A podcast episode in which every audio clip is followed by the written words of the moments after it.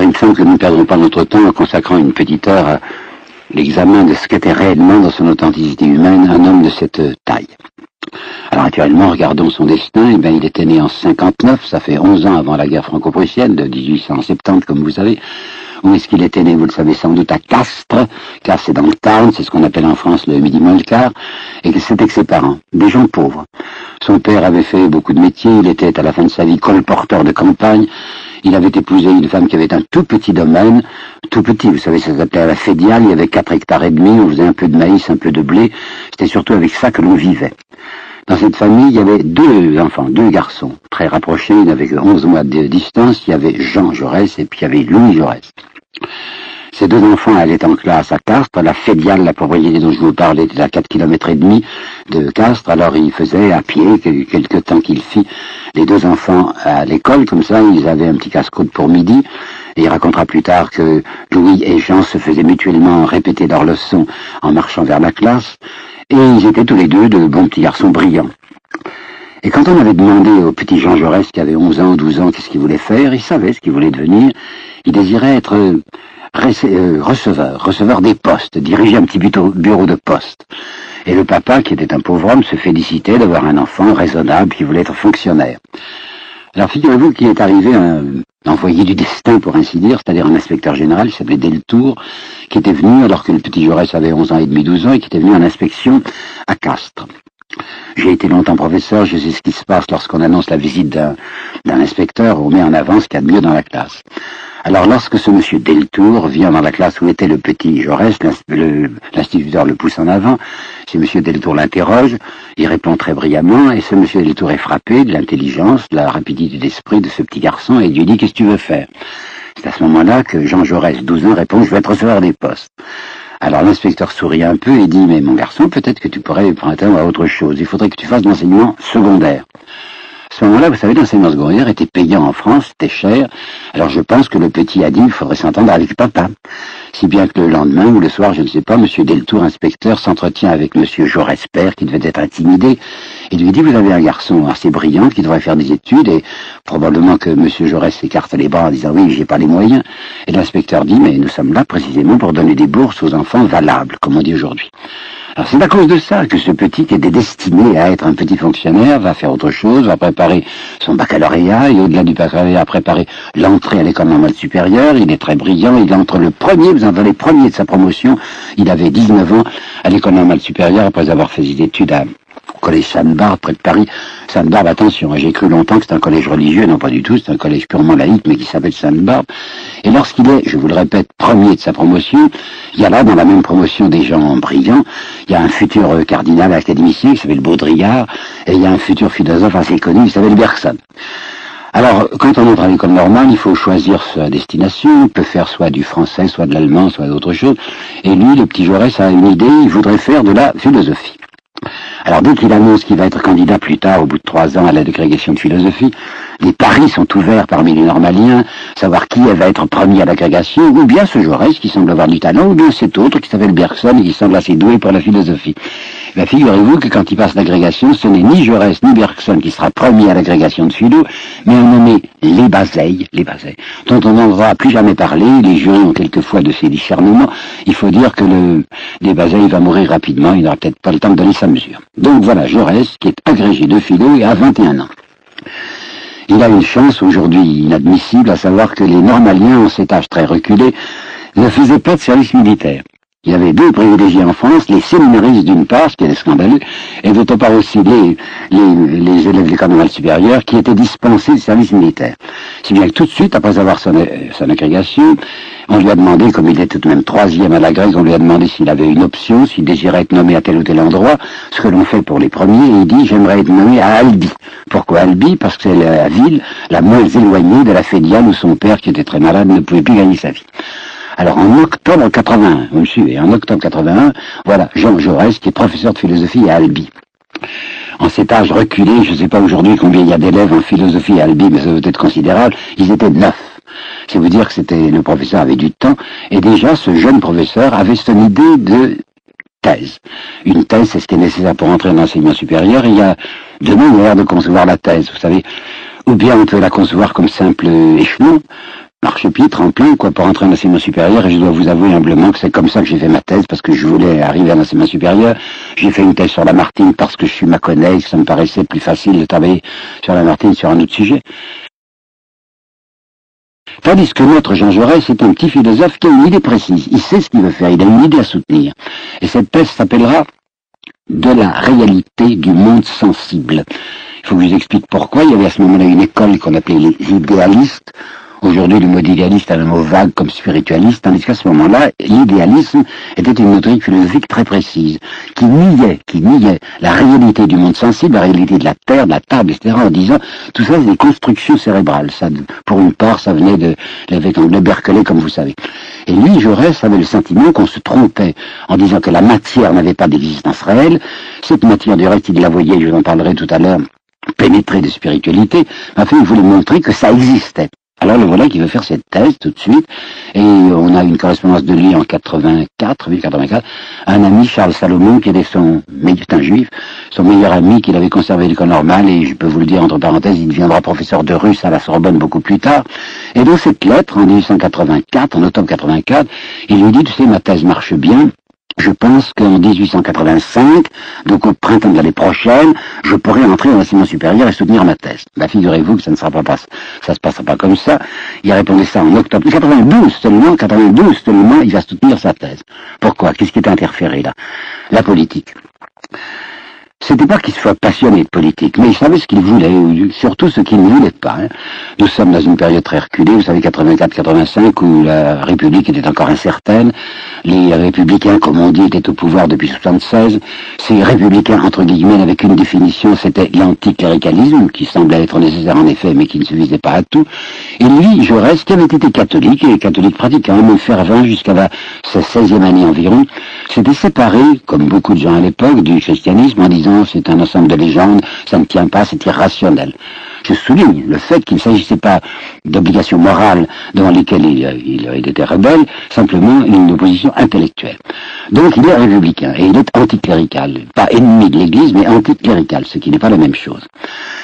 Eh bien voilà que les élections s'annonçaient pour l'année 85 et que la République semblait menacée. Alors on vient trouver, les républicains qui préparaient la liste, à ce moment-là c'était un truc liste, pour les élections d'octobre 85, viennent le trouver en disant vous devriez vous présenter. Et c'est très intéressant de savoir sa réponse. Il n'a pas envie.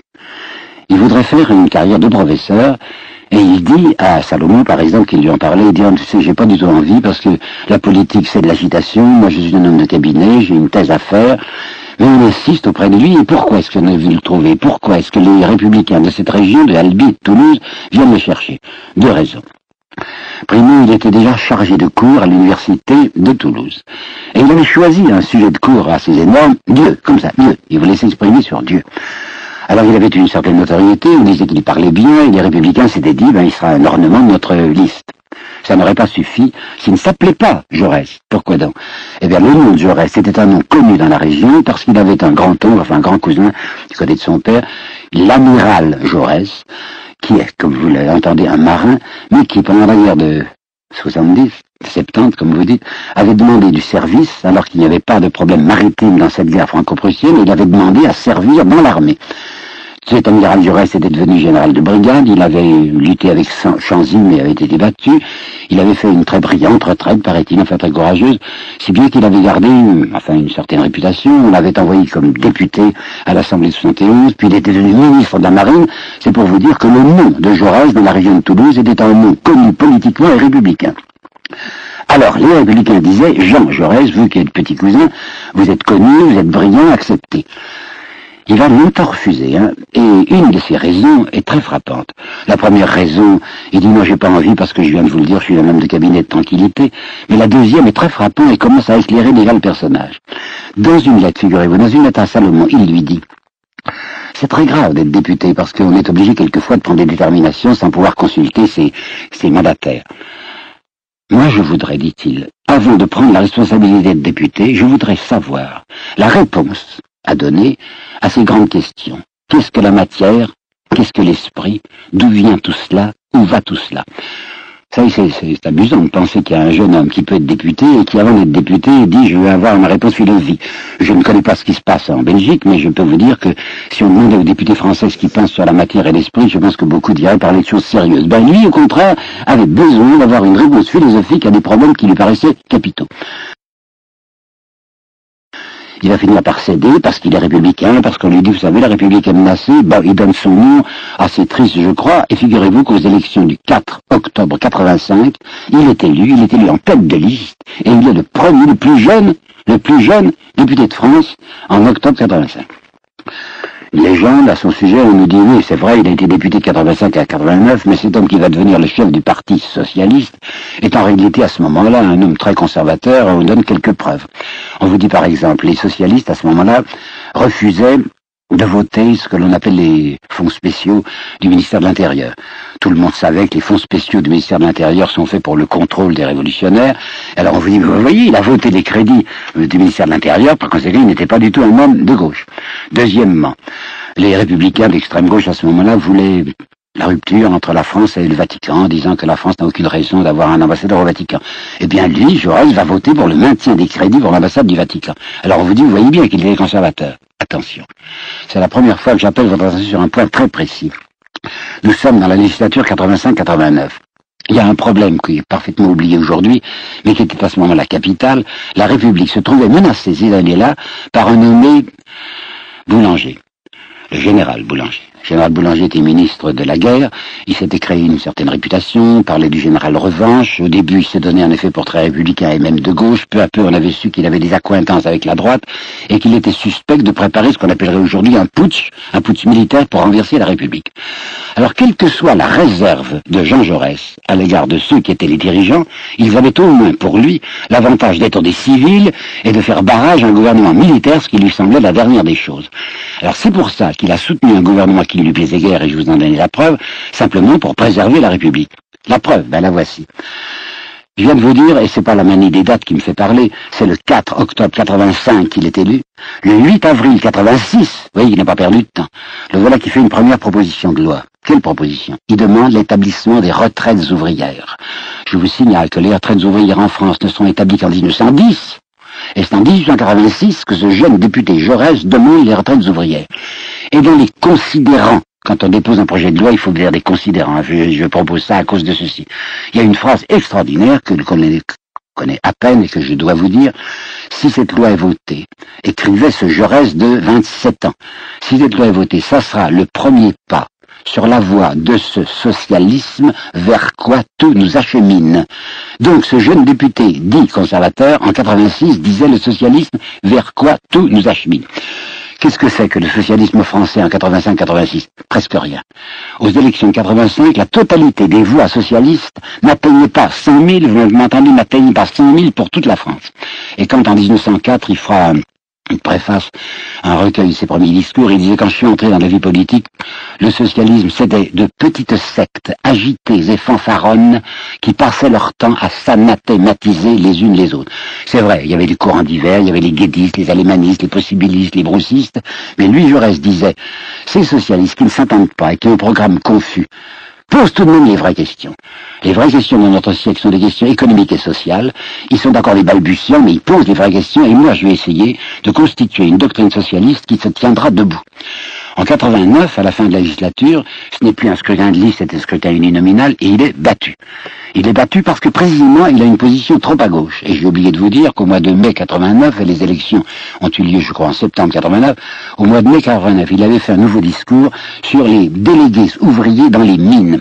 De quoi s'agissait-il? Eh bien, La sécurité des mineurs n'était jusqu'alors attribuée qu'à la surveillance du patronat, et lui demandait que les ouvriers fussent introduits dans ces commissions de contrôle où leur vie était engagée.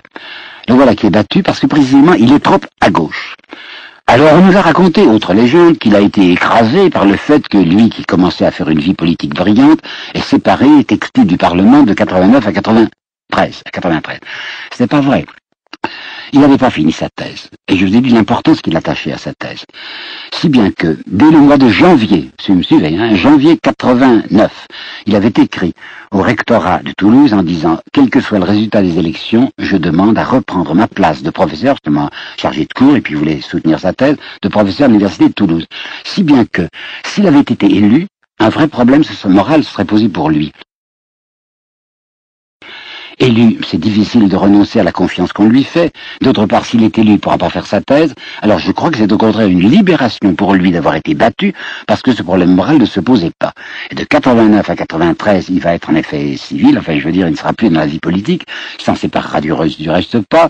En février 92, il va soutenir sa thèse et sa thèse complémentaire. À ce moment-là, il y avait une thèse complémentaire en latin qui était, pour lui, il avait choisi les origines spirituelles du socialisme allemand, origine spirituelle du socialisme allemand, et il s'était si peu désintéressé de la politique qu'en 92, il avait accepté d'être membre du conseil municipal de Toulouse, à condition de s'occuper des choses qui l'intéressaient, c'est-à-dire les problèmes scolaires. Nous voilà en 93 où il va revenir dans la vie politique à l'occasion d'une histoire 92, 82, d'une histoire que je vais vous raconter en deux minutes, c'est la fameuse grève de Carmaux. Carmaux était une cité ouvrière, qu'elle est toujours aujourd'hui, mais elle avait cette particularité, euh, disparue par bonheur, que cette ville était pour ainsi dire possédé par un seul homme. Ce seul homme, c'était le marquis de Solage, qui était le propriétaire total de la mine, qui en même temps était député et en même temps maire. Et puis voilà qu'aux élections municipales, hein, vous comprenez, les élections municipales, c'est des municipalités quoi qu'on élit au mois de mai 92, c'est un ouvrier qui s'appelait Calvinac qui est nommé maire. Aujourd'hui, ça nous paraît pas extraordinaire qu'un ouvrier puisse être maire d'une cité, mais dans un endroit pareil, avec ce marquis de Solage qui dirigeait tout, un véritable scandale qu'un de ses ouvriers puisse être maire. À ce moment-là, les maires d'aucune cité, petite comme grande, ne recevaient aucune indemnité. Par conséquent, il fallait être un homme riche pour être maire. Et Calvinac, le pauvre type, n'était qu'un ouvrier, si bien que monsieur le marquis de Solage se dit, écoute, c'est très facile, hein, pour me débarrasser de ce bonhomme, je n'ai qu'à le renvoyer, puisqu'il gagnera pas sa vie là, il sera obligé de quitter Carmaux, je serai débarrassé de lui. Alors il le congédie. Calvinac, qui était un homme assez résolu, va le trouver, le patron, et lui dit, mais monsieur, je suis congédié, pourquoi? Est-ce que j'ai mal fait mon travail? Est-ce que vous avez professionnellement des reproches à me faire? Et cela, je réponds une phrase qui sera répandue à travers le monde entier, ou du moins la France, charbonnier et maître chez lui, je n'ai pas raison à vous donner. Ça veut dire, je vous chasse parce que j'ai envie de vous chasser. Alors les camarades, les mineurs, disent, ben, on ne redescendra pas dans la mine, on va pas travailler, tant que Calvinac ne sera pas maintenu, puisque c'est nous qui l'avons choisi. Alors ça va être une grève extraordinaire, vous savez, extraordinaire parce que d'habitude les grèves aujourd'hui, c'est une réclamation, soit de fonctionnaires, soit d'employés, soit d'ouvriers qui demandent de l'argent, insuffisamment payé. Là, c'est pas une question l'argent. C'est des types qui disent, mais on n'accepte pas qu'un de nos camarades soit renvoyé pour autre chose que pour des raisons professionnelles. Alors on en parlera à travers toute la France. Un garçon tout jeune comme Peggy, à ce moment-là, qui a 10 francs par mois d'argent de poche, va donner ses 10 francs par mois pour soutenir les mineurs de Carmaux. On en parle de toutes parts. On s'adresse à Jaurès parce qu'il a déjà une certaine notoriété. Il organise partout des meetings au profit au profit des mineurs de Carmaux, c'est-à-dire qu'à la fin du meeting, on fait une quête pour soutenir ces mineurs, finalement, ils auront gain de cause.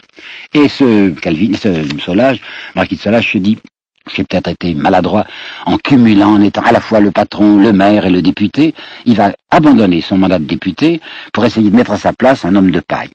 Alors il y a une élection partielle. Les socialistes disent Eh monsieur Jaurès, là, vous êtes des nôtres, présentez-vous. Il se présente, nous sommes en janvier 93, et il est élu. Mais c'est la fin de la législature, hein, puisque la législature va se terminer au mois de septembre 92. Au mois d'août, ou c'est pas, je me rappelle plus. 92. Alors, 93. Alors le marquis de Solage se dit, oh, si je mets le paquet, c'est-à-dire si je fais la dépense suffisante, si je prépare bien mon terrain électoral, je renverrai ce jeune, ce jeune député, ce parachuté chez nous, et qui n'est qu'un, petit professeur. Alors voilà les élections, oui, je crois que c'est au mois d'août. 93. Cette fois, les élections définitives de 93 à 98, quoi. Et Jaurès est de nouveau maintenu, le voilà, qui est député de Carmaux, cette fois pas pour quelques mois, mais pour toute la législature. On peut dire qu'à partir de 93 et de la rentrée, la rentrée était en novembre, la rentrée parlementaire, le nom de Jaurès va devenir un nom national. Jusqu'à présent, on parlait très peu de lui, mais à partir de la fin de 93, il va le faire. Pourquoi? Le jour où la Chambre se réunit, c'est Dupuis qui était président du Conseil, et il va faire une certaine déclaration ministérielle. Vous savez ce que c'est qu'une déclaration ministérielle? Lorsqu'un ministère prend le pouvoir, il explique son programme, et d'habitude, les déclarations ministérielles sont bien balancées, il y a une partie négative et une partie positive. La partie négative, nous ne voulons pas de cela, la partie positive, nous voulons ceci. La déclaration ministérielle de Dupuis avait ceci de particulier qu'elle était entièrement négative. Je pense que vous vous rappelez ce que je vous ai dit il y a un instant sur le petit nombre des voix socialistes en 85, pas même 100 000 à travers toute la France. Mais voilà qu'au de 93, 600 000, vous entendez 600 000 voix socialistes et 51 députés socialistes. Si bien que ce monsieur Dupuis, président du Conseil, avait dit nous sommes menacés de subversion, il y a une espèce de, vague du fond, enfin qui est, terrible, qui est extrêmement dangereuse. Nous sommes le ministère de la conservation sociale, comme disait autrefois Guizot, le ministère de la borne, enfin pour empêcher de passer les, les révolutionnaires, et nous sommes là pour maintenir l'ordre établi. Je ne sais pas si Jaurès avait d'avance décidé de prendre la parole, mais il va la prendre ce jour-là, le jour de la rentrée. Il va demander la parole, il va s'adresser à ce ministre qui a dit, oh, c'est un peu c'est la faute des préfets qui ont mal surveillé, s'ils avaient fait mieux leur devoir, il n'y aurait pas eu cette agitation sociale. Et Jaurès va dire d'une voix calme, quand il avait des choses très graves à dire, il n'employait pas d'éloquence violente. Il va dire simplement, je crois, monsieur le président du Conseil, que vous êtes trompé en croyant que ces élections sont le fait de quelques meneurs. Vous êtes trompé de, genre et de, nombre. Il ne s'agit pas de, de quelques meneurs, il s'agit d'une meneuse. La meneuse, c'est la République. Parce que si vous croyez que le faible souffle de quelques poitrines humaines est capable de produire ce raz-de-marée, vous vous trompez. En réalité, c'est la République. Quand on déplie le mot de République, toute l'idée socialiste, toute l'idée généreuse, toute l'idée humaine et de, justice y est répandue. Alors, puisque vous, qui êtes président du Conseil, vous ne voulez pas faire la politique républicaine, eh bien, c'est nous, socialistes, qui allons la faire à votre place, et vous serez obligés de vous battre contre nous avec le soleil dans les yeux. La première fois qu'il risquait une image, on en parlera beaucoup, toute la presse va reproduire ça. Je sais bien qu'un journal de droite il restera longtemps, qui s'appelle l'Écho de Paris, dit d'une voix nasillarde, un jeune député a essayé de faire du bruit, sa voix n'était pas nasillarde, c'était une voix de poitrine, et puis ce n'était pas des choses vaines qu'il disait, parce que ça avait un retentissement considérable. Alors le voilà qui, depuis 93 jusqu'à sa mort, sauf un incident entre 98 et 1902 où il aura perdu son siège, le voilà qui va être le chef du parti, du nouveau parti socialiste français. Je voudrais appeler votre attention sur deux moments de cette euh, première lutte électorale de Jaurès, lutte politique. C'est l'histoire d'abord de l'affaire Dreyfus, et ensuite c'est l'histoire de la politique de M. Combe. Ça vous dit rien, mais je vais vous expliquer. L'affaire Dreyfus. L'affaire Dreyfus a éclaté en 97 et un certain nombre de socialistes, dont Jules Gued, disaient ça ne nous concerne pas, cette affaire Dreyfus. De quoi s'agit-il? Ben, Un officier qui est accusé de concussion, ou plus exactement, qui est accusé d'espionnage, de, en fait, de trahison. Nous, les socialistes, on s'intéresse guère aux officiers. En plus, ce Dreyfus est un homme très riche, il a épousé la fille d'un diamantaire. Ça ne nous concerne pas. Et j'aurais dit au contraire, mais voyons, de quoi s'agit-il? Un innocent qui est condamné, qui a été envoyé au bagne, nous savons qu'il est innocent. Eh bien, précisément parce qu'il n'est pas de chez nous, parce que c'est un bourgeois, parce que c'est un officier, on doit le défendre, parce que nous sommes ensuite infiniment mieux armés pour défendre les pauvres gens, pour défendre les prolétaires, puisque nous savons défendre la liberté et la justice lorsqu'il s'agit de quelqu'un qui n'est pas de chez nous. Il finira par l'emporter, le Parti Socialiste se décidera, et lui, Jaurès se dit, tiens, cette affaire Dreyfus, qui est très passionnelle, va peut-être m'aider à constituer l'unité du Parti Socialiste qui jusqu'alors était divisé en divers groupes. Et il lance l'idée pour le mois de décembre 99, l'idée d'une euh, d'état généraux, quoi, généraux du socialisme, ça sera le réunion de, du meeting, de comment on appelle ça, manège, du manège JAPI, entre le 3 et le 9 décembre 99, sur laquelle Jaurès compte pour l'unité du parti. Malheureusement, un petit drame intérieur va se produire. Il y a un socialiste très important, plus connu que lui, qui s'appelait Mitterrand, Mitterrand, hein, et qui avait fait en 96 à Saint-Mandé un discours très révolutionnaire. Mitterrand va entrer dans le gouvernement. C'est un gouvernement de centre-gauche, c'est Valdec Rousseau, qui n'est même pas un radical, qui est un homme du centre-gauche, et Mitterrand est entré dans le, dans le, dans le groupement gouvernemental sans en avoir parlé à ses amis socialistes. Jaurès, qui est un brave homme et qui n'accuse pas tout de suite quelqu'un d'arrivisme, se dit peut-être que Mitterrand va faire ça pour nous aider, mais d'autres, comme Jules Guette, disent c'est un arriviste, et c'est Jules Guette qui avait raison, puisque vous savez peut-être le destin de ce Mitterrand, qui va quitter le Parti Socialiste, qui va devenir un homme du centre et même un homme de droite, et qui terminera en 1924 comme président de la République de droite poussé par le Bloc National. Alors, ce fameux congrès de Japy, dont Jaurès croyait que c'était le congrès de l'unité socialiste, ce congrès tourne entièrement autour de la question migrant.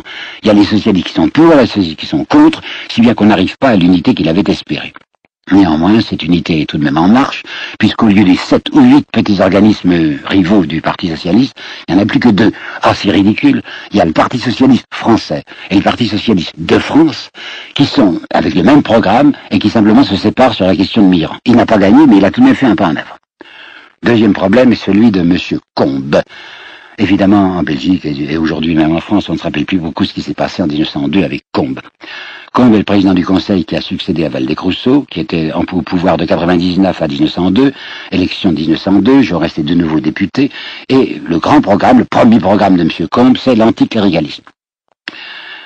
Je peux, je pourrais définir le cléricalisme. J'ai mis du temps, mais j'ai ma définition maintenant. Le cléricalisme, c'est l'utilisation du spirituel à des fins temporelles, la plupart du temps inavouables. De quoi s'agit-il? Bah, Tenez, je vais vous en donner une preuve.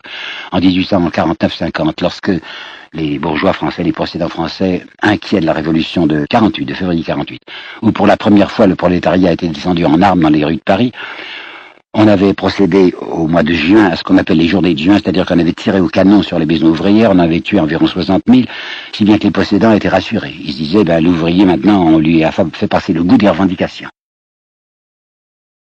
Mais, disait-il, quand on est intelligent, il faut penser à l'avenir. L'avenir, c'est une loi d'éducation.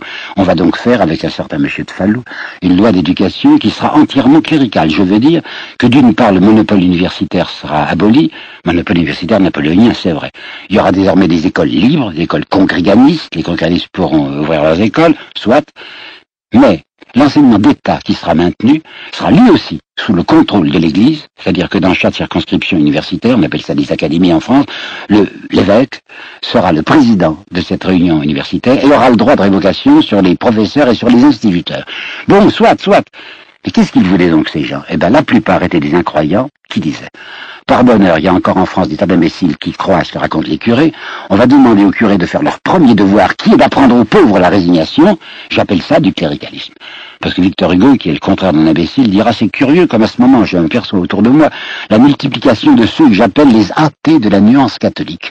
Et effectivement, un homme comme M. Thiers, qui est un athée, ou un homme M. Duvigny, qui est un agnostique, disent bravo, bravo, cette loi Fallou, c'est parfait, parce que maintenant, on aura des générations d'imbéciles domestiqués par l'Église. Ça, c'est du cléricalisme eh bien Jaurès va soutenir Combe. Parce que Combe est quelqu'un qui va faire de la persécution, c'est vrai.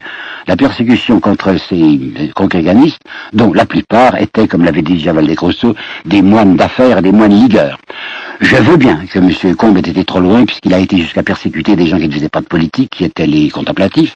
Mais enfin, à la base, il y avait une protestation normale, et à laquelle j'aurais superbement souscrit, contre l'emprise politique, dans un certain sens, de, l'Église sur la vie politique française. En 1905, Jaurès arrive tout de même à quelque chose d'important. L'unité, ça y est, l'unité du Parti Socialiste est réalisée.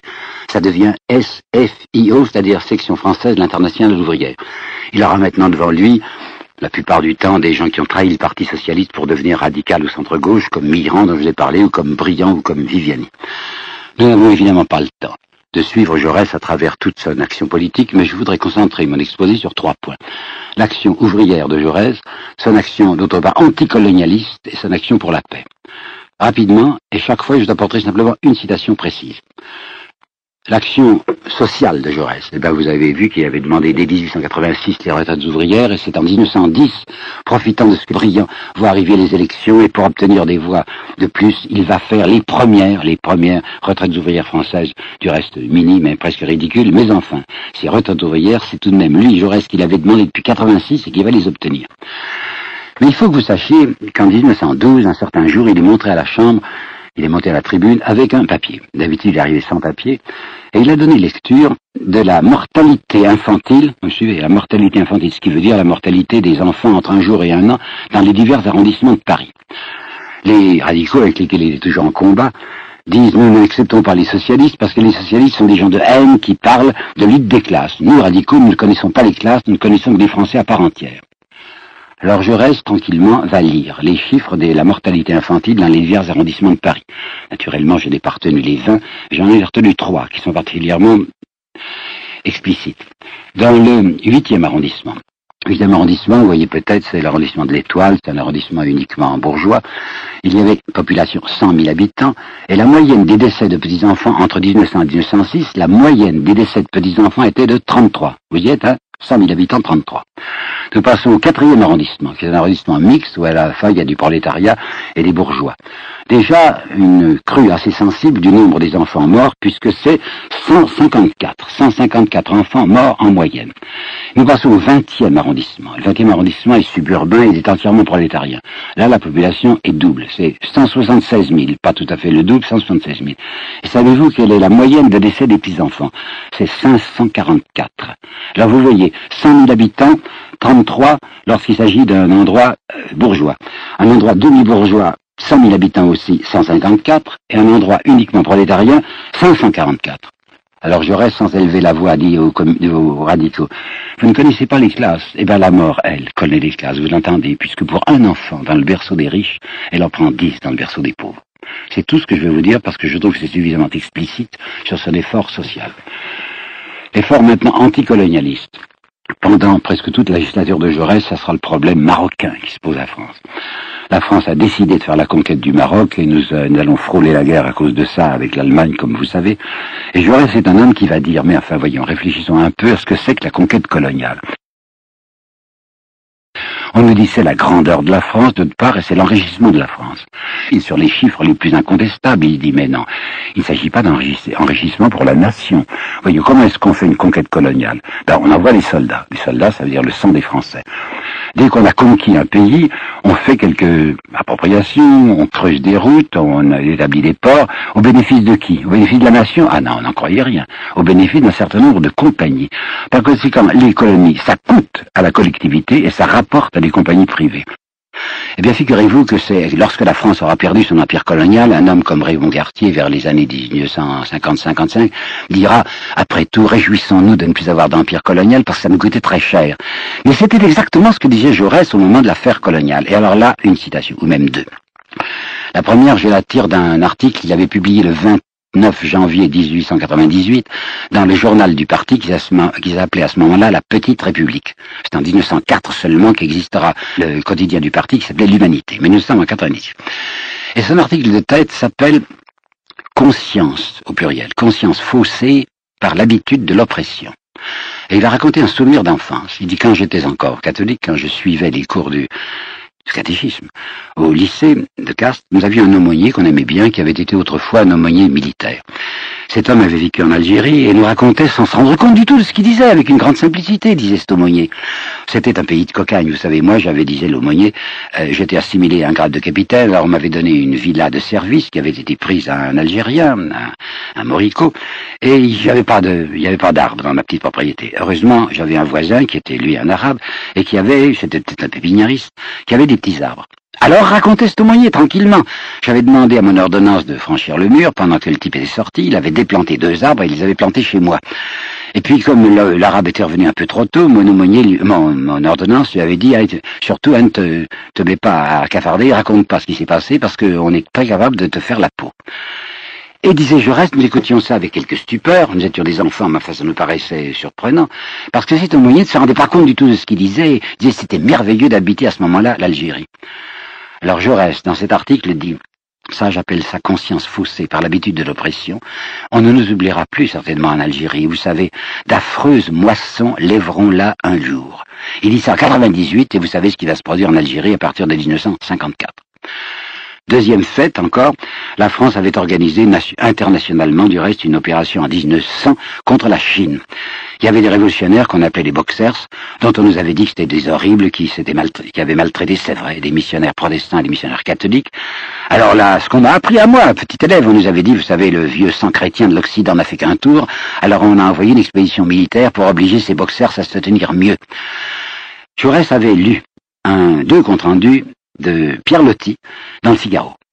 Et dans le Figaro d'octobre 1900, oui, Pierre Loti disait, j'ai eu la chance d'entrer à Pékin après une razzia de nos zouaves. Les rues étaient couvertes de membres coupés et de têtes coupées. Tiens, j'aperçois sortant d'un seau deux jambes. Je m'aperçois que c'est la partie inférieure d'une vieille femme qui a été coupée en deux. Et c'est ce monsieur, Pierre Loti, racontait ça avec la même tranquillité que l'aumônier. Et Jaurès continuait à dire simplement, ben, ne nous oubliera plus non plus, vous savez, en Orient. Et viendra peut-être le temps où c'est tout l'Orient qui se précipitera sur l'Occident. Eh bien, vous savez qu'aujourd'hui, il y a en effet un problème jaune, si je puis dire. Et maintenant, la question qui me tient très à cœur, la question de la défense nationale. Peut-être vous rappelez-vous qu'au début de cet entretien, je vous ai rappelé la, phrase épouvantable de Maurras disant que c'était une fille, une fille immonde entretenue par l'Allemagne. Et en 1898, lorsqu'il s'était présenté, il a été battu aux élections contre Solage, Solage avait fait une affiche que j'ai vue, qui est conservée aujourd'hui au musée Jaurès à Castres, où il y avait ceci. Ne votez pas pour M. Jaurès, français, ne votez pas pour M. Jaurès, qui soutient le traître Dreyfus, afin de, je vous garantis le mot afin de mieux préparer l'invasion étrangère. Ce qui signifiait que Jaurès est un homme qui déteste son pays puisqu'il prépare une invasion étrangère contre la France. C'était proprement monstrueux. Étant donné que Jaurès, cependant marxiste, s'était opposé à Marx avec sa fameuse phrase du manifeste communiste disant les prolétaires n'ont pas de patrie. Et Jaurès avait dit c'est une boutade regrettable chez Marx, car les prolétaires ont une patrie comme les autres. Et en particulier, les prolétaires français ont une double patrie, disait-il. Premièrement, il y a le sol national à défendre si on veut l'envahir. Et deuxièmement, il se trouve que sur ce sol national a germé la République, c'est-à-dire l'espérance humaine. Par conséquent, en cas de guerre, nous, les socialistes, sommes les premiers à défendre le sol national. Voilà la vérité. Mais d'autre part, il est parfaitement vrai que Jaurès luttait contre deux choses. Il luttait contre l'esprit de revanche et il luttait contre le bellicisme. Esprit de revanche. Je suis vieux, hein, je suis né en 1903. Et je me rappelle très bien que j'ai été élevé avant 1914 dans l'idée de la revanche. On disait la France a été battue en 70, il y a une prochaine guerre, nous serons victorieux. Et Jaurès disait, mais je souhaite en effet que s'il y a une prochaine guerre, nous soyons victorieux. Mais alors simplement la revanche changera de camp. Ce sont les Allemands qui voudront se venger contre nous. Nous sommes donc pris dans un cycle infernal. Ce n'est pas par ce moyen-là qu'il faut réduire le contentieux franco-allemand. Et il y a un contentieux, qui est quoi? L'Alsace-Lorraine. Si on faisait un plébiscite dans l'Alsace-Lorraine, il est évident que les Alsaciens-Lorrains ne souhaiteraient pas être allemands. Donc il y a un problème. Mais il ne faut pas le réduire, il ne faut pas le résoudre par la guerre, parce que comme je vous l'ai dit, ça sera l'enchaînement interminable des revanches. Bon, et puis bellicisme. À partir de 1912, oui, et dans une intention très précise, à cause de Poincaré, président du Conseil, puis bientôt président de la République, et qui, lui, prépare la guerre, prépare la guerre, d'accord avec la Russie. Les journaux sont arrosés par le ministère, en particulier c'est M. Millan qui se trouve être ministre de la guerre, pour préparer les gens à l'idée de la guerre. J'ai retenu quelques citations que je vais vous dire. Dans l'écho de Paris, M. Paul Bourget, qui était déjà de l'Académie française, dit « La guerre est sainte et régénératrice ». Un autre qui écrivait également dans l'écho de Paris, qui s'appelait Abel Bonnard, qui deviendra plus tard ministre de l'Éducation nationale chez M. Pétain, dirait « La guerre, il faut savoir l'embrasser dans toute sa sauvage poésie ». C'était facile pour quelqu'un qui n'était pas mobilisable. Et puis un autre qui s'appelait M. Henri Massis et qui signait Agathon écrivait dans l'enquête sur la jeunesse française La guerre, point d'exclamation. Un mot tout jeune, un mot tout neuf, pareil de l'éternel prestige que l'instinct belliqueux a ramené au cœur des Français. Total 1 500 000 morts, plus ce que vous savez comme mutilés, et par bonheur, et Dieu merci, M. M. Massis ne sera pas de ces victimes. Alors Jaurès disait, mais c'est inqualifiable. On ne peut pas célébrer la guerre pour elle-même. La guerre, il se trouve des fois, il faut la faire, mais il faut la considérer comme un mal terrible. Alors il va lutter, il va passer son temps à lutter avec une espèce de force désespérée contre cette guerre qui vient. Savez-vous que c'est au mois de novembre 1912 qu'à Bâle, il va parler dans la cathédrale de Bâle, cathédrale protestante, où les protestants ont accepté de lui laisser la chair. Il y avait un grand congrès de la paix, 30 000 personnes environ, il y a les cloches de Bâle qui sonnaient, vous savez, Aragon en a parlé, les cloches se sont tues pendant qu'il avait parlé dans la cathédrale, et il avait dit surtout pas la guerre, cette guerre est déjà allumée dans les Balkans, mais il faut essayer de l'empêcher, puis les cloches se sont remises à sonner. Lorsqu'il a eu terminé, c'était des sonneries qui étaient déjà, pour ainsi dire, un glas, puis voilà qu'au mois de, 7 juillet 1914, le président de la République Poincaré demande des crédits pour aller s'entendre avec la Russie, Jaurès interpelle et dit, il va s'entendre avec la Russie, pourquoi? Nous sommes la représentation nationale, on veut savoir ce que va dire le président Poincaré. On lui répondra secret diplomatique. Le 14 juillet 1814, la guerre s'approche. On réunit un congrès spécial du Parti socialiste où Jaurès dit, mais il faut faire quelque chose, il faut réunir l'international socialiste qui va effectivement se réunir en Belgique, vous savez, à Bruxelles même, le 28 juillet. Et là, les socialistes allemands qui ne tiendront pas parole socialistes allemands vont dire oui, en cas de guerre, nous allons essayer de protéger en effet la paix. C'était une idée qu'il avait développée Jaurès dans son armée nouvelle, qu'il avait publiée en 1910 ou 1911, et où il disait, c'est un livre qu'il faut lire, l'armée nouvelle, où il disait, ma préoccupation, c'est de porter au maximum des chances de la paix, et de porter au maximum nos chances de vaincre si jamais nous sommes attaqués. Porter au maximum des chances de la paix, c'était une idée peut-être utopiste, dans laquelle il disait, il y a encore un moyen d'arrêter la guerre, même si elle éclate, même si les premiers coups de canon sont tirés. C'est par une entente, une entente fidèle, une entente sérieuse, entre socialistes français et socialistes allemands, ou si le prolétariat français comme le prolétariat allemand décide de ne plus faire marcher les trains et de ne plus faire marcher les usines de guerre, la guerre s'arrêtera d'elle-même.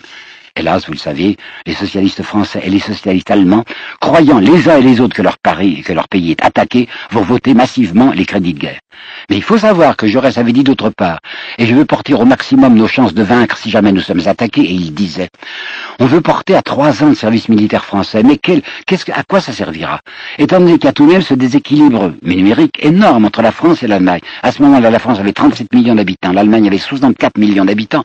Par conséquent, ce n'est pas en augmentant simplement d'une le service militaire, les Allemands n'ont qu'à augmenter à leur tour d'un an au Reichstag leur service militaire, le déséquilibre restera toujours.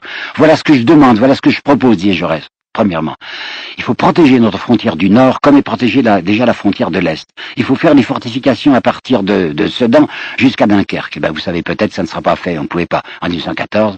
Et ça ne sera pas fait non plus en 1940. Hein. Et d'autre part, qu'est-ce qu'il faut faire, disait-il? Il faut essayer de grouper, l'essentiel de nos forces un peu au nord-est de Paris. Ce sera la Marne, comme vous savez. Les Allemands avanceront vers nous. Il y aura des divisions sacrifiées qui auront tenté de retarder cette avance allemande. Mais quand les Allemands, fatigués, loin de leur base, se trouveront en face de nos effectifs les plus solides, à ce moment-là, nous prendrons l'offensive et nous pourrons peut-être les refuser. Savez-vous que dans cette armée nouvelle, Jaurès faisait désespérément tout ce qu'il pouvait pour éviter ce que nous connaîtrons, nous Français et vous Belges, avec euh, le désastre de Charleroi, et qu'il avait pour ainsi dire prévu la, localisation même de ce que sera la bataille de la Marne bah, Vous savez ce qui va se passer. Il va être assassiné, assassiné par un nommé vilain qui dira « J'ai assassiné Jaurès parce que je savais que c'était un traître ». On lui demandera « Mais enfin, pouvez-vous euh, apporter des preuves que Jaurès est un traître. Elle dit non, mais je ne l'ai pas lu parce que je ne voudrais pas lire du Jaurès, mais je sais bien que c'était un traître. Vous savez sans doute que Villain sera acquitté, acquitté, mais vous savez peut-être pas que c'est Madame Jaurès qui va être chargée de payer les frais du procès. Eh bien, lorsqu'il est mort, lorsqu'il a été assassiné le 31 juillet, la comtesse de Martel, qui signait Gip en littérature, va écrire dans ses notes personnelles qui sont publiées plus tard, Jaurès abattu, vous entendez, Jaurès abattu, par bonheur, on dit que c'est grâce à Monsieur Maurras, et bien vive Monsieur Maurras. J'en arrive maintenant à la deuxième partie de cet exposé où je voudrais que nous approchions de la personne secrète, la personne profonde de cet homme. Lorsque, lorsque Barès apprend qu'il est assassiné, il note dans une, il met dans son petit carnet, alors je ne reverrai plus ce beau regard bleu. J'ai interrogé plusieurs personnes qui avaient connu Jaurès. J'ai eu la chance, puis j'étais professeur un moment à Genève, d'avoir devant moi un vieil homme de Genève qui était à la depuis très longtemps, qui s'appelait Edgar Millot, qui avait été nommé en 1905 professeur de sociologie à Genève et qui avait été un camarade de Jaurès dès le départ. Et il me disait oui, c'était vrai. Ce qui était très impressionnant, c'était la pureté, presque couleur d'enfance de ce regard, un regard bleu pervenche. Un homme qui ne l'aimait pas, qui s'appelait Gustave Thierry, racontera lorsque Jaurès faisait attention à ce qu'elle lui disait, il était toujours très attentif quand on lui parlait. Il penchait vers euh, celui qui lui parlait sa grosse tête, dans un mouvement d'oiseau confiant, disait-il. Un homme rablé, je vous avais cité cette phrase épouvantable, une gueule sur un tas de tripes. C'était faux parce qu'il n'avait pas un gros ventre. Il avait une puissante poitrine, mais n'avait pas de ventre, Joseph. Il est vrai qu'il avait la tête euh, directement posée sur les épaules, presque pas de cou, vous savez. Il va mourir à 55 ans, il était déjà tout blanc, à 55 ans. Et il avait une poignée de main dont on me parlait, dont me parlait ce Garmio qu'il connaissait bien et qu'il aimait beaucoup, une poignée de main extrêmement solide, virile. Vous savez pas du tout cette poignée de main un peu molle d'un monsieur Renan ou de ce Sainte-Bœuf qui vous prêtait deux doigts, une poignée de main qui ne vous écrasait pas, mais qui était une poignée de main solide. Il est vrai qu'il s'habillait pas, pas bien. C'est peut-être la faute de Mme Jaurès qui ne faisait pas attention à la costume de son mari, si bien qu'un nommé Deschanel, qui deviendra président de la République et qui était l'arbitre des élégances à la Chambre, disait « Les pantalons de M. Jaurès ont moins de style que ses discours ». Part, c'était un homme d'une grande intelligence et qui frappait même un homme comme Barès, qui disait, ce qui est assez amusant, qui disait ce socialiste est extrêmement cultivé, comme si un socialiste était immédiatement un homme vulgaire. Et monsieur, monsieur Millot, qui m'avait beaucoup parlé de Jaurès, me disait, assez frappant en effet de voir à quel point Jaurès était un homme qui ne riait pas beaucoup quand on faisait devant lui des plaisanteries grossières, vous savez, des plaisanteries un peu obscènes. Il faisait pas la gueule, enfin il ne protestait pas, mais jamais il n'enchaînait. C'est un homme qui avait une certaine dignité dans son vocabulaire, dans son comportement. À la Chambre, j'ai été deux ans secrétaire de député. J'ai vu, hein, on se tape sur le ventre, on se tutoie. Personne n'aurait eu d'idée de taper sur le ventre de Jaurès ni de le tutoyer. Il était entouré d'un véritable respect. C'était un homme qui était capable de grande générosité. Les problèmes d'argent n'existaient pas pour lui, n'existaient pas pour lui. Et il touchait très peu. Euh, d'abord, la moitié de son traitement, de traitement de député, passait à l'humanité. Il donnait des articles de tête à l'humanité qui étaient extrêmement peu payés. Et sa femme, dont je parlerai tout à l'heure, lui en voulait un peu en disant mais regarde tous nos camarades qu'on recevait autrefois quand tu étais jeune à la table, Monsieur Migrant, Monsieur Brillant, ils sont tous devenus brillants. Enfin, ils sont devenus remarquables. Ils sont présidents du Conseil. Ils vont être des de la République. Puis toi, tu es toujours gros gens comme devant, simple député parce que simplement Jaurès était quelqu'un qui disait oui, je prendrai peut-être la responsabilité du pouvoir si nous avons la majorité, mais je ne veux pas entrer dans un gouvernement où je ne pourrai pas faire ce que je veux, et ce mur d'argent sur lequel beaucoup de gens se passaient le front, il disait je vois autour de moi des gens qui cherchent surtout à s'y insérer dans ce mur d'argent, moi je ne le ferai jamais. Un homme de courage, savait très bien qu'il était menacé dans sa vie. Par exemple, j'ai trouvé dans un texte de 98 du marquis de Solage, un petit journal éphémère des élections, le marquis de Solage disait nous avons entendu sur le foirail de, Castres un bon, un brave paysan, il était brave parce qu'il était de droite, qui disait est-ce que nous n'aurons pas un homme courageux qui nous débarrassera, ce monsieur Jaurès, par un bon coup de barre, par un bon coup de barre sur la nuque? Ce qui signifiait nous espérons qu'il sera tué. Vous savez peut-être que c'est un Belge, hélas, qui s'appelle Maurice de Valef, qui, en 1914, écrira en cas de déclaration de guerre, je demande un caporal et quatre hommes pour euh, administrer à M. Jaurès, à bout portant, le plomb qui lui manque dans la cervelle. Ben, le vœu de ce M. Maurice de Vallès sera accompli, puisqu'en effet, il recevra du plomb dans la cervelle le 31 juillet. que je vous parle un peu tout de même de sa puissance oratoire. Aujourd'hui encore, on cite Jaurès, même ceux qui politiquement ne l'aiment pas, en disant qu'il avait une grande puissance oratoire. J'ai là-dessus deux ou trois témoignages, mais il y en a un qui me frappe beaucoup, qui est Jules Renard. Jules Renard, euh, l'homme du journal, vous savez, qui a été publié dans, dans la Pléiade, qui dit c'était très impressionnant d'entendre parler Jaurès. D'abord, il s'approchait terriblement de son public. Hein. Ses pieds dépassaient même le bord de la tribune, il avait toujours peur qu'il tombe. Parce qu'il voulait s'adresser aux gens, pour ainsi dire, un à un. Il nous regardait, disait euh, Renard. Il nous regardait. Il ne cherchait pas des applaudissements. Nous, humains, il n'avait pas envie qu'elles battent en son honneur. Il voulait les tenir dans les siennes. C'est un homme qui ne cherchait pas à se faire applaudir. Il cherchait à convaincre. On savait, vous savez, on parle toujours d'un acteur, on nous dit là ta présence ou pas. Lui qui n'était pas un acteur avec une présence totale, parce que ceux qui l'entendaient se rendaient bien compte que derrière chaque syllabe qu'il prononçait, il était engagé tout entier. Il y a un texte très peu connu qui est dans les mémoires, dans les souvenirs de Trotsky. Trotsky dit, Trotsky admirait beaucoup Jaurès, hein, alors que Lénine ne l'aimait pas. Trotsky dit, il mobilisait en nous des forces cachées. Il mobilisait en nous les forces cachées. Ça, m'a aidé à comprendre un texte de Guéhenno qui, je crois, dans ses souvenirs de 40 ans, disant la première fois, j'avais 16 ans, 17 ans que j'ai entendu Jaurès, j'ai été au bord des larmes, disait Guéhenno. Tant cet homme donnait, donnait forme à ce qui n'était en moi que confus, et tout à coup, toutes les espérances occultes qui étaient en nous arrivaient en pleine lumière. Regardons maintenant si on peut plus avant chez cet homme. Il n'était pas narcissiste, vous savez, il n'a jamais parlé de lui, il n'a pas laissé de mémoire. Mais il y a des textes de lui, il y a quelques petits textes de lui dans les lettres qui vont assez loin. Prenons par exemple l'histoire de la mort de son père. Il avait été nommé, vous vous rappelez peut-être, dès octobre 81 à, à Albi, et dès mai 82, son père était mort. Son père était déjà très malade et il va raconter à son ami Charles Salomon, un certain temps, six semaines plus tard, parce qu'il ne veut pas s'émouvoir, il veut raconter ça tranquillement. Il dit oui, mon père est mort, j'étais professeur à Albi, j'ai reçu un télégramme de maman qui disait, tu sais, papa très mal, viens. Alors je suis arrivé, son père avait une gangrène de la jambe, la maison était irrespirable, maman m'a dit, oh, je sais pas s'il va te reconnaître. Alors je me suis approché de mon père, c'est lui qui parle, hein, qui dit ça à Salomon.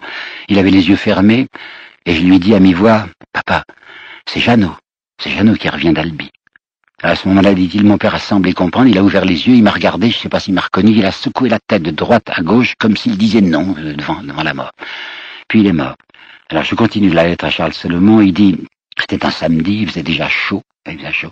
Nous sommes allés trouver les, enfin les, les sbires, quoi, pour l'enterrement, et les types ont dit que vous voulez pas se déranger un samedi, alors c'est mon frère et moi qui avons mis de nos mains dans une bière qu'on avait achetée exprès ce corps qui coulait.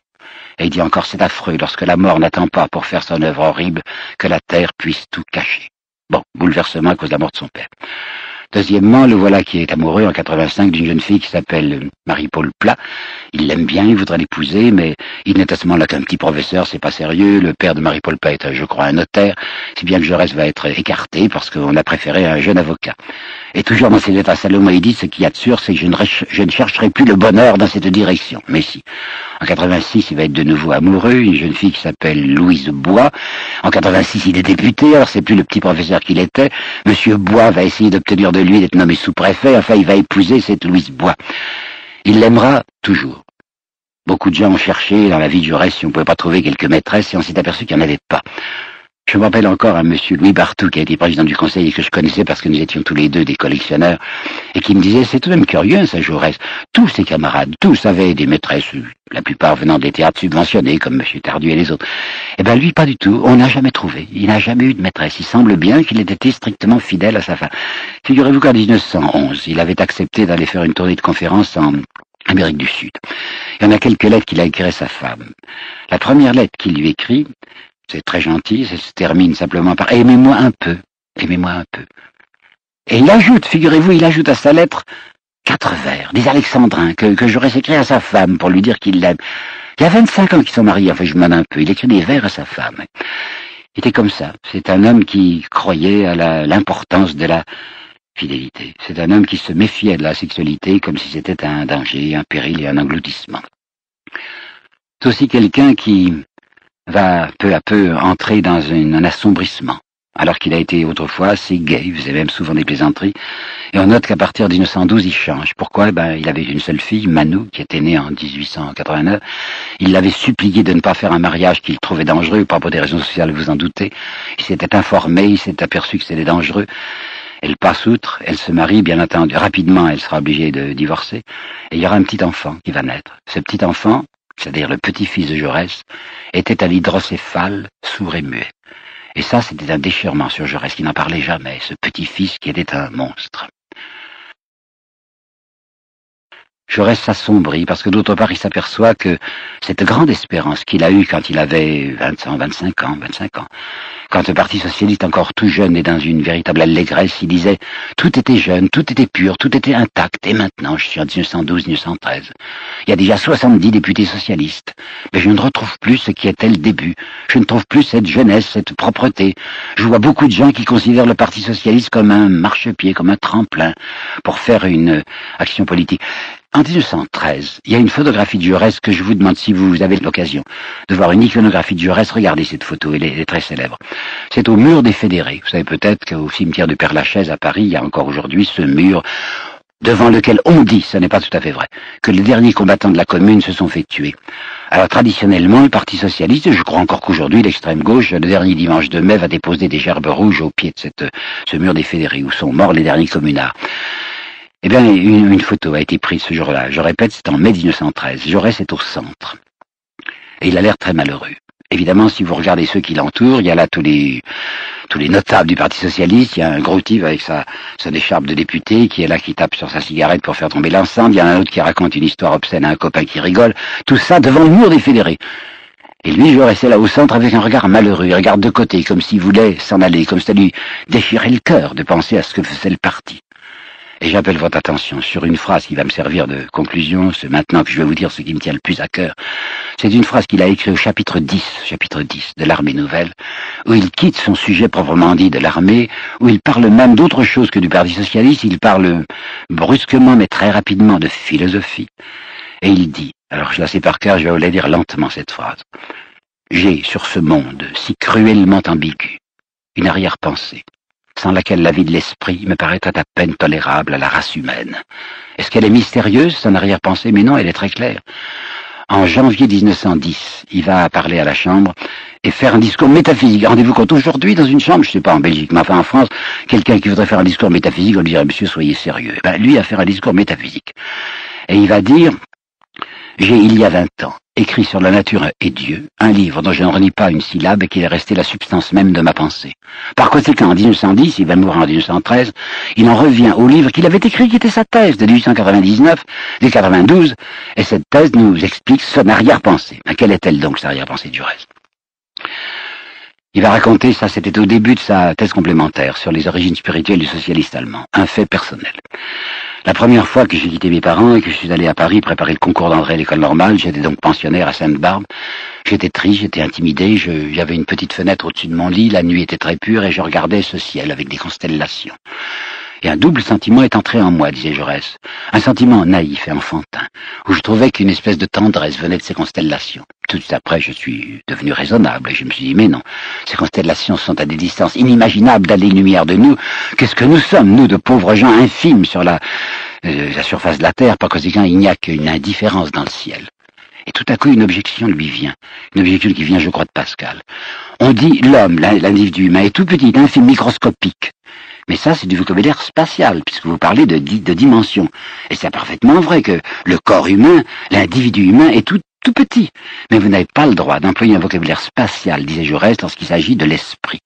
Car à l'intérieur de cet homme, de rien du tout, il y a un esprit qui est capable de concevoir l'infini. Or, l'esprit n'est pas justiciable du système métrique. Alors que nous ne parlons pas simplement de petitesse de l'homme, ça n'existe pas. La petitesse de l'animal, tant que vous voudrez. On ne peut pas parler de petitesse pour un homme qui a en lui une conception de l'infini. Et on pourrait si vous me permettez, enchaîner ici, dans une parenthèse, une réponse à M. Monod, que je respecte beaucoup, Jacques Monod, hein, qui dans son livre sur la, le hasard et la nécessité parle de l'insignifiance de l'homme. Mais non, l'homme n'est pas insignifiant. Étant donné qu'il est évidemment insignifiant parce que tout petit, mais cet homme capable de concevoir l'infini est aussi celui qui a conçu ce que c'était que l'évolution, et non seulement qu'il a conçu, mais qui est capable, étant donné la puissance nucléaire aujourd'hui, capable de stopper l'évolution. Alors on ne peut guère parler d'insignifiance d'un être qui est capable d'agir sur l'évolution humaine. Bon, premier point, je reste donc quelqu'un qui n'est plus intimidé par le fameux argument de la petitesse ou de l'infimité de la créature humaine. C'est un homme qui a quitté le catholicisme depuis longtemps, mais qui rôde autour du christianisme, et qui se dit, il y a peut-être là tout de même une réponse intéressante à l'énigme de la destinée. Et lorsque Tolstoï est mort en 1910. Jaurès va faire en février 1911 un discours à la Ligue des droits de l'homme de Toulouse où il va dire nous devons une beaucoup de reconnaissance à Tolstoï. Parce que le patron, dit-il, est un homme qui est obsédé par ses gains. L'ouvrier est un homme qui est enfoncé, enfoncé dans le désordre économique, et qui peut à peine émerger, dit-il, du front et de la bouche pour un cri de revendication. Et nous autres hommes politiques, pris dans la bagarre politique, nous sommes à chaque temps exposés à oublier qu'au-dessus de nous il y a les constellations, souvent dit-il dans les rues de Paris. Je me suis aperçu que l'éclairage brutal d'en bas cache les lumières de l'esprit. Et Tolstoï, au contraire, c'est quelqu'un qui nous rappelle qui nous sommes, qui nous met en présence de ce mystère des constellations, et qui nous rappelle la destinée humaine. Alors qu'est-ce qu'il pense là-dessus, Jaurès? Il pense, ça c'est un langage parlementaire, que l'homme est pour ainsi dire comme une, dans une commission d'enquête, une commission d'enquête qui se trouve être dans l'habitat humain.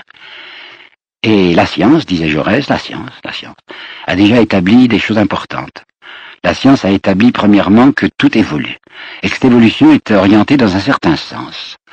Au départ, il n'y a que la matière, et puis il y a la créature humaine. Bon, on dit que c'est la même filiation. Alors, au départ, il y avait une créature, ben, il n'y a, a, rien, il y a une matière simplement. Et puis vous arrivez à l'homme tel qu'il est aujourd'hui, qui est peut-être le fer de lance de l'évolution, dans lequel il y a une intelligence. Alors si vous n'admettez pas, lui-même ne l'accepte pas, dit Jaurès. Si on n'accepte pas l'idée d'une intervention datée, mystérieusement datée, de Dieu qui va insuffler l'âme à l'homme, vous rappelez la fameuse fresque de Michel-Ange, où on voit le Dieu barbu qui tend la main vers un Adam, et avant même que leurs doigts se touchent, Adam a reçu l'âme. Si on n'accepte pas cette idée d'une intervention datée et historique de Dieu, il faut donc admettre que dès le départ même, et dans cette première, dans ce premier battement de la vie, il y avait la virtualité de l'esprit. La matière est la virtualité de l'esprit. Ce qui fera dire à un homme comme Lénine, qui ne se rend pas compte de ce qu'il dit, la matière pense. Et dit Jaurès, cette matière qui est la suprême inconnue, à l'intérieur même de la matière, il y a une sorte d'immanence que j'appellerai carrément, dit-il, une immanence divine. D'autre part, cette évolution est orientée. C'est Claude Bernard qui l'avait dit là. L'évolution répond, répond à une certaine idée directrice comme si l'évolution de toutes les choses sur la Terre était commandée, était aspirée dans une certaine direction. C'est ce que Teilhard reprendra avec l'idée du point euh, alpha et puis du point oméga. Ce point oméga fait qu'il n'y a pas simplement dans l'évolution une poussée de l'antérieur, mais un appel de l'ultérieur.